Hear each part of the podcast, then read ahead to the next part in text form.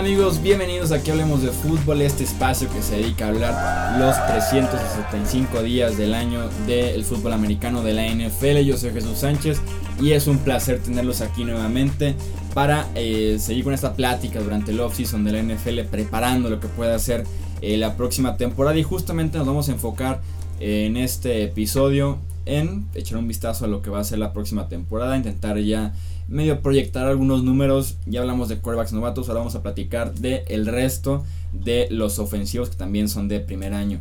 Me acompaña Rudy Jacinto para hacer este análisis. Rudy, bienvenido. ¿Qué tal Jesús? Muchas gracias por la invitación. Mucho que platicar de los novatos. Vamos a hablar sobre su impacto inmediato y quizás también de su impacto a tres o cuatro años, ¿no?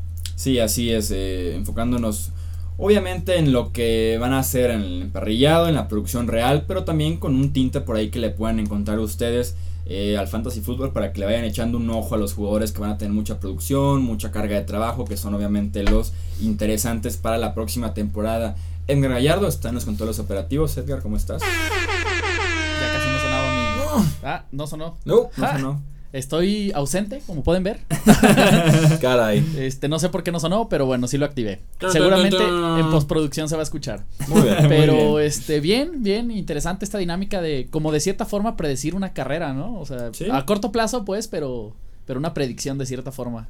A ver qué, qué tal. A, a, corto plazo, porque muchos son corredores y esas son carreras más cortas. Eso sí. Tal vez podría, pero, ser, tal vez podría ser toda su carrera. Eso es un debate para otro día, ¿no? De los corredores. pero le damos, venga. Arrancamos entonces justamente con un corredor. Vamos a platicar obviamente de quien se llevó los reflectores en el costado ofensivo, siendo no coreback en, como su posición, que es Saquon Barkley, este corredor que llegó con el pick número 2 global los Giants de Nueva York y que es favorito, es candidatazo a ser el novato ofensivo del año porque no hay ningún otro corredor de renombre que realmente le robe un peso ahí. Jonathan eh, Stewart está rejuvenecido según los directivos de los Giants. En el backfield de los Giants. Entonces Barkley debe producir bien en su primera temporada. Y en general, se espera también una buena carrera de él, ¿no? Sí, definitivamente. Digo, si, si pensamos, por ejemplo, los números de Ezekiel Elliott en su primera temporada, más de 1600 yardas por tierra, después más casi 400 por aire. Creo que podría estarse acercando a estos números, estar por ahí de las 1700, 1800 yardas y quizás eh, pues en esta temporada Ezekiel tuvo 16 touchdowns, pues por qué no pensar en por lo menos unos 13 o 14 si lo van a estar utilizando en corto yardaje y sobre todo porque es una amenaza eh, por aire muy importante. Aquí nos podríamos encontrar en la segunda posición detrás de Saquon Barkley y si realmente es un espacio amplio o están mm. más cerca de lo que uno se imaginaría porque... El, el consenso es está Barkley y está el resto. Y sí, hay tres universos y después el siguiente corredor. Yo no creo que sea así, eh, pero por producción en el 2017, 18 por ejemplo, eh, yo sí creo que por ejemplo Darius Guys de los Redskins pudiera ser el jugador de impacto, un jugador de 20 años, 5'10, 2'24 libras. No va a tener las terceras oportunidades porque los Redskins ya tienen uno de los mejores corredores en Chris Thompson en esas, en esas jugadas de pase, pero sí han dicho que Darius Guy se va a convertir en la parte importante, en el ancla en primeras y segundas oportunidades. Yo aquí creo, aquí creo que podemos estar hablando de unas 800, 900 yardas en su temporada de novato, quizás unos 7 u 8 touchdowns, dependiendo de qué también sea capaz de mover la ofensiva eh, Alex Smith. Estos son números de, los, de pronóstico, ahora sí que sobre la marcha no me he dado a la tarea de hacer un Excel y calcularlo todo, pero creo que dan, son como un vistazo, una perspectiva muy rápida de, de lo que pudiera esperar de ellos. A mí no me sorprendería, o sea, obviamente no es lo que se espera, pero no se me da tan descabellado ver una producción más alta para Darius Guys que para Saquon Barkley. La línea ofensiva de los Redskins es, es mejor. Es mejor, es mejor y por bastante que la de los Giants. Tienen a Jay Gruden, que es una mente ofensiva interesante en la NFL moderna. Alex Smith que le puede ayudar a Jay Gruden a correr diferentes aspectos de optativa, de medio encontrar espacios diseñados a Darius Guys.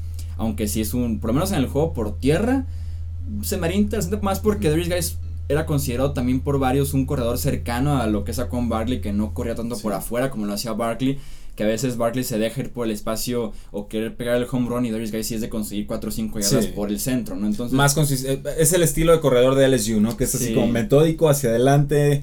No, no, no lo descartaría y si pasa por tierra lo oyeron aquí primero. Sí, sí, sí. si sucede va a ser por tierra, por aire sí, creo ah, que se lo va a comer. Bueno, en yardas totales sí creo que Barkley le tendría que ganar salvo eh, lesión, pero bueno, sería quizás el segundo corredor más importante a pesar de no haber sido el segundo corredor tomado en el draft. Sí, no, Chris Thompson es muy fuerte en ese backfield de los Washington Redskins como corredor de tercera oportunidad. ¿A quién encontramos en la tercera posición detrás de estos dos? Eh, creo que tenemos que poner a Nick Chubb, el corredor que llegó con los Cleveland Browns, un jugador, pues bueno, de 22 años, 5'11, 227 eh, libras. Y aquí se empieza a hacer un poquito más gris el asunto porque tiene por delante a Carlos Hyde, que es un jugador muy competente, que tiene, tiene un contrato a corto plazo, o, la posibilidad de que el equipo lo pueda cortar dentro de un año. Y en terceras oportunidades, pues tienen a Duke Johnson, que es, que, es de los huracanes de Miami, si recuerdo bien, jugador altamente productivo en colegial, que por su tamaño, pues lo han enfocado más en terceras oportunidades, está llegando a su último año de contrato novato, pero creo que los Cleveland Browns intentarían renovarlo, aunque el jugador ha tenido o ha mostrado molestia hacia la franquicia. Nick Chubb por talento a mí no me parece tan distante o incluso en algunas cosas lo veo mejor que a Saquon Barkley, pero sí está enterrado. Entonces hay dos escenarios. Le va a quitar el trabajo a, Carlos Hyde o va a tener un rol de suplente en la primera temporada. Si sucede lo primero, yo creo que podemos estar hablando de un eh, Nick Chubb con 1100, 1200 yardas y unas cuantas recepciones, unos 7 touchdowns porque no sé cómo se pudiera comportar la ofensiva de los Cleveland Browns, pero si se convierte en suplente, entonces creo que estamos hablando de una temporada de 400, 500 yardas, 2, 3 touchdowns y quizás por ahí unas 10, 15 recepciones, pensando que la verdadera temporada fuerte de Chubb sería dentro del 2019. Yo estoy de acuerdo y veo más posible la segunda opción que la primera. Creo que Carlos Hyde está bien establecido, por lo menos en el presente, en la posición, y si Duke Johnson que lo intentaron mover a, receptor como el, el, slot. Ahorita ya está en esa posición Jarvis Landry, entonces creo que se regresa a ser el corredor que podría trabajar de diferentes paquetes junto a Baker Mayfield o hasta el mismo Tyro Taylor, ¿no? En la cuarta posición está Ronald Jones, ¿no? De Tampa Bay. Sí, y aquí, bueno, hay, pueden acomodarlos como gusten. aquí son unos rankings de, de fantasy ahí, según el consenso. Entonces, es como la opinión global de los jugadores de fantasy. Ronald Jones, pues obviamente ya una situación ideal con los Tampa Bay Buccaneers. De rival solo tiene a lo que sería Peyton Barber, un jugador aceptable, pero que no brilló demasiado la temporada pasada. Trabajó decente con un volumen de juego más pesado. Tienen a Charles Sims, que para mí es uno de los mejores eh, receptores, corredores en la NFL, pero no ha logrado ampliar su, su espectro de trabajo más allá de terceras oportunidades. Está en un contrato renovado muy bajito. Está Jacquez Rogers, un jugador de suplente que de repente te puede sacar uno o dos partidos, pero no, nada que ver con Ronald Jones. Entonces yo creo que Jones es el favorito para ganarse la titularidad. Creo que Tampa Bay va a convertir al juego terrestre en una prioridad porque han obligado a James Winston a lanzar muchísimo en las últimas temporadas, sobre todo en el cierre de la temporada anterior. Y creo que podemos estar hablando aquí de unas eh, si todo sale bien, unas 1200, 1300 yardas eh, totales, con unas 10, 15 recepciones, porque creo que como receptor no es su especialidad.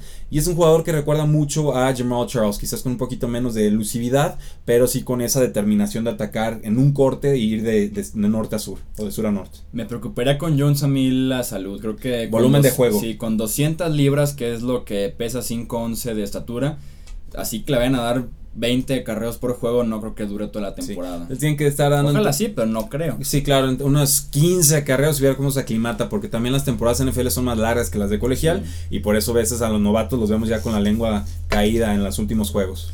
Pasamos al backfield de los Seahawks, donde nos encontramos con el novato eh, Rashad Penny y un amontonamiento de corredores que veremos si de si se puede hacer de todos estos se puede hacer uno. Qué podemos esperar del novato Penny a, mí me gusta el backfield de los Seattle Seahawks tiene muchas carencias pero el backfield creo que no va a ser una de ellas eh, Penny es un jugador que para mí fue tomado demasiado alto no era mi segundo corredor del draft pero es un jugador de la primera ronda. Eh, sí o sea es un jugador explosivo lo, habías mostrado Chuy rompe tacleadas en, cuando lo capturan o lo tratan de, tener. así esto le va a ayudar mucho esa cualidad con los Seattle Seahawks atrapa bien el balón me preocupa un poco en protección de pase de mariscal de campo, algo que obviamente con Russell Wilson pues sabremos de, cuidar porque no tiene buena línea ofensiva.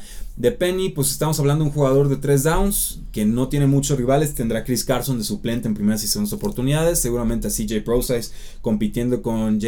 ¿qué era? JD McKissick. JD McKissick. JD McKissick, eh, que estarían peleando, digamos, las recepciones en terceras oportunidades, por lo menos en un rol más suplente.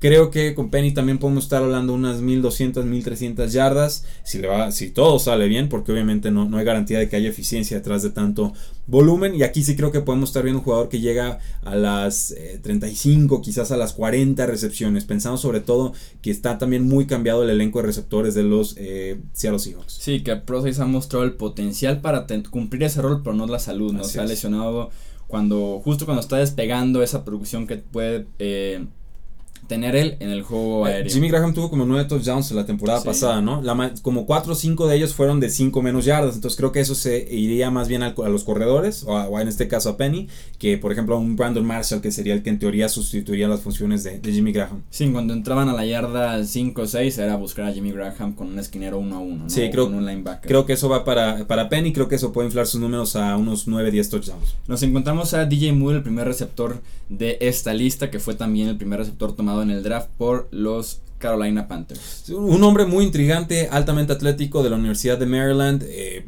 jugó con cuatro mariscales de campo distintos, todos malos, produjo con todos. un receptor tomado en primera ronda por las Panteras de Carolina tendrá que quitarle el puesto a Devin Funches, que se consolidó como receptor número uno el año pasado. Un jugador completo, pero no espectacular, no, a mí no me llena el ojo.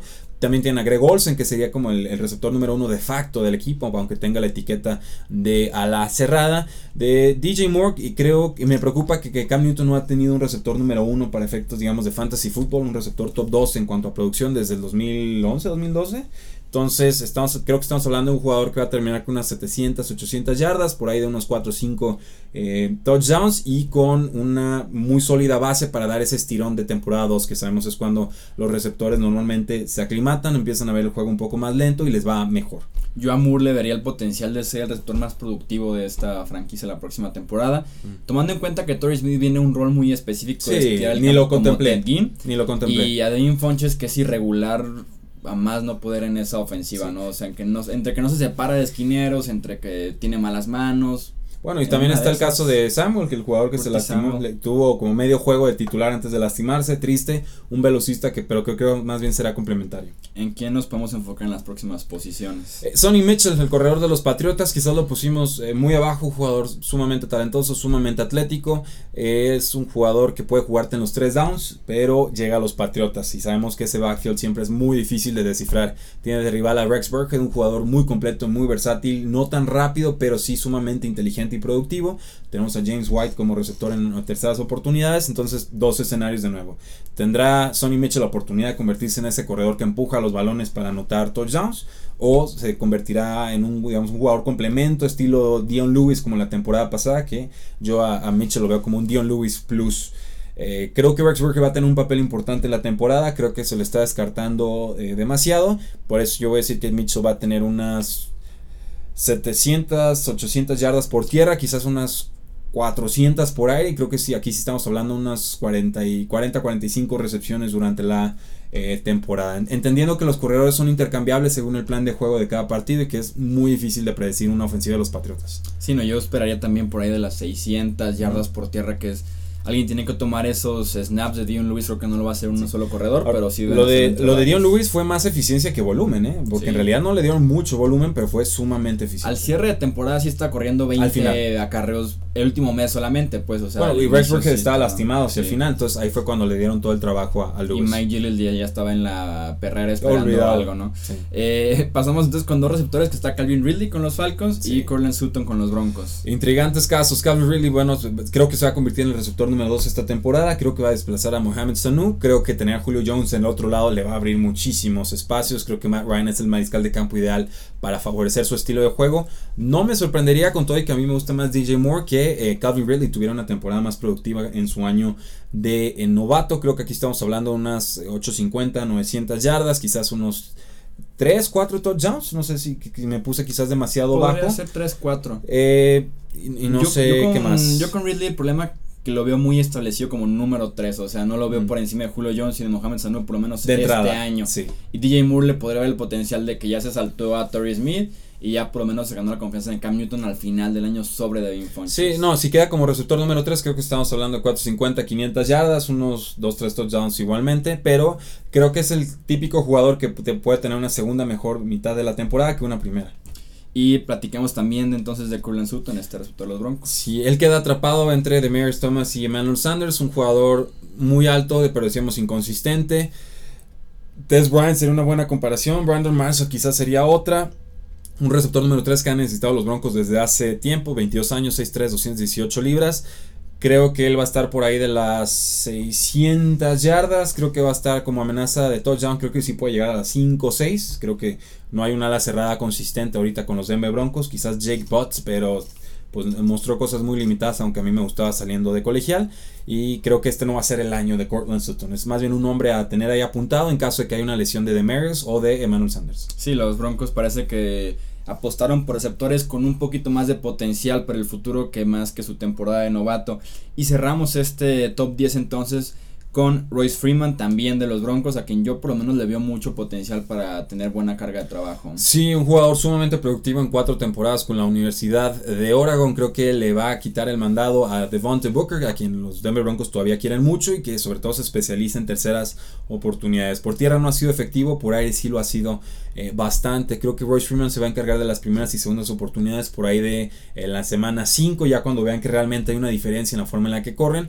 Y creo que con Freeman estamos hablando de una 900 eh, yardas con unas 10, 15 recepciones, quizás 20 si le va muy bien, pero no creo que sea su rol eh, ideal en el equipo. De touchdowns, pues depende de la ofensiva de los Denver Broncos. Creo que va a ser una ofensiva promedio a diferencia del año pasado con Case Keenum. Y entonces no me sorprendería ver por ahí unos 7 u 8 touchdowns. Sí, es el rol que dejó disponible CJ Anderson ahora que fue cortado por los Broncos.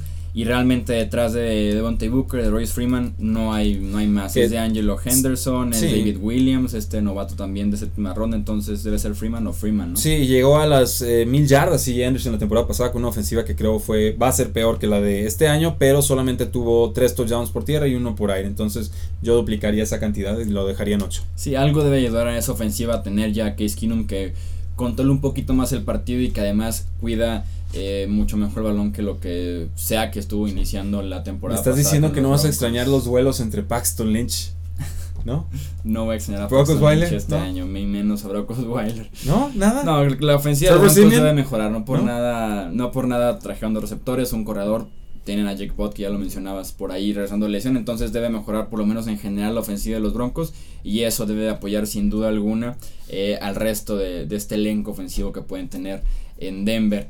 Edgar, muchísimas gracias por estar en los controles operativos de este podcast nuevamente. Muchas gracias, Jesús. Gracias, Rudy. Rudy, muchísimas gracias. No, al contrario, se nos quedó algún nombre en el tintero, pregunten en los comentarios y con todo gusto aquí les resolvemos dudas. Sí, si tienen algún, o si quieren la predicción de algún novato de ese equipo específicamente, sin lugar a dudas, hasta en el costado defensivo también podríamos hacer esta misma dinámica en los comentarios de YouTube o también ya saben que nos pueden contactar en redes sociales, en Facebook, en Twitter y en Instagram, nos encuentran como Hablemos de Fútbol.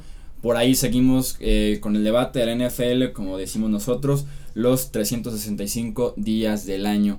Yo soy Jesús Sánchez, muchísimas gracias por todo el apoyo que nos dan en YouTube y en las diferentes plataformas donde se publica este podcast. Nos escuchamos en el próximo episodio. Hasta luego.